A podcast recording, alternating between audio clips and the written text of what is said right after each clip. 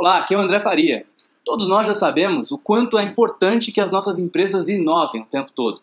Porque o mundo muda rápido demais e a gente precisa se adaptar, a gente precisa oferecer algo diferente, algo novo para os nossos clientes para conseguir se diferenciar da concorrência, para conseguir estar sempre melhor.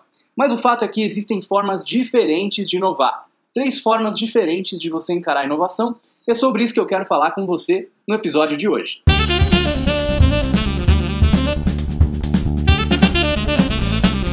Basicamente, você tem três formas diferentes de inovação: a inovação mais core ou central, a inovação adjacente e a inovação disruptiva. A primeira inovação, que é a inovação core, ela diz respeito a você fazer pequenas melhorias no seu produto, melhorias contínuas, uma espécie de kaizen no seu produto. Então, por exemplo, pensa na Microsoft. Você já deve ter utilizado diversas versões do Windows ao longo da sua vida, né? Se você tem mais ou menos a minha idade, já deve ter utilizado Windows 95, 98, 2000 e assim XP, e foram surgindo novas versões e até hoje a Microsoft atualiza o Windows para que ele esteja cada vez um pouco melhor. Então esse é um tipo de inovação, a inovação core, que é você estar tá constantemente melhorando seus produtos. É a forma de inovação mais simples e menos arriscada. A inovação adjacente já é um pouco mais arriscada e ela vai além dos clientes, dos produtos que você já tem hoje. Então, por exemplo, lembra do Facebook? O Facebook é uma rede social para que você possa se manter atualizado em relação às novidades da sua família, dos seus amigos.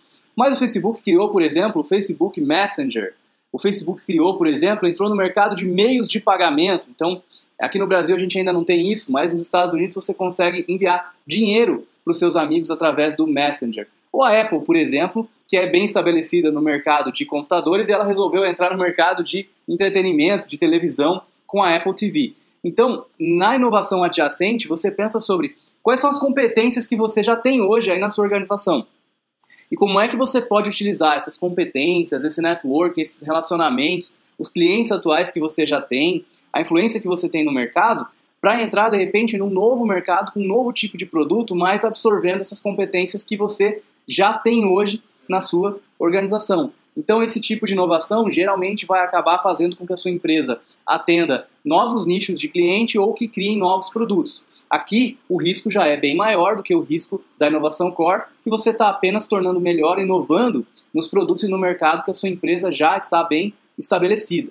Um outro exemplo interessante para ilustrar melhor de inovação adjacente foi quando a Google, por exemplo, que começou com um buscador, é, resolveu entrar no mercado de browsers e criou o Google Chrome. É claro que isso fazia parte, estava alinhado com a estratégia da organização. É claro que a Google já tinha expertise em desenvolvimento de software, mas a Google não era uma empresa que desenvolvia browsers, ela desenvolvia aplicações que funcionavam na internet dentro dos browsers que já estavam estabelecidos no mercado.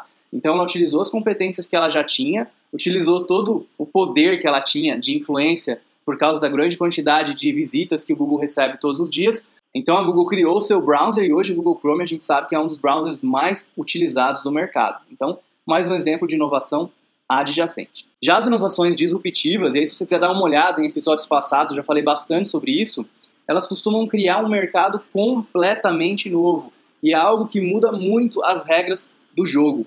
Então, por exemplo, a Apple, quando entrou no mercado de telefones, a gente tinha gigantes naquela época como a BlackBerry, que fazia telefone corporativo principalmente, tinha todas aquelas ferramentas de e-mail, tinha um tecladinho ali no próprio celular, e a Nokia, que fazia muito celular para pessoas físicas, para uso pessoal. E elas eram gigantes. Quando a Apple começou a falar de telefone, de iPhone, elas nem se preocuparam muito, era um mercado já bem estabelecido e elas dominavam o mercado poucos anos depois, né, com todas as inovações que a Apple fez de misturar multimídia com telefone, com a questão toda do touchscreen, é, você percebeu que a Apple foi dominando e tomando todo esse mercado até que a Nokia e a BlackBerry se tornaram praticamente irrelevantes. A Apple, em poucos anos, já tinha mais de 90% do lucro desse mercado de dispositivos móveis. Então foi uma inovação bastante disruptiva. A gente pode pensar também no Netflix, um exemplo que eu sempre gosto de lembrar. Você lembra das locadoras? Do modelo de negócio, como funcionava.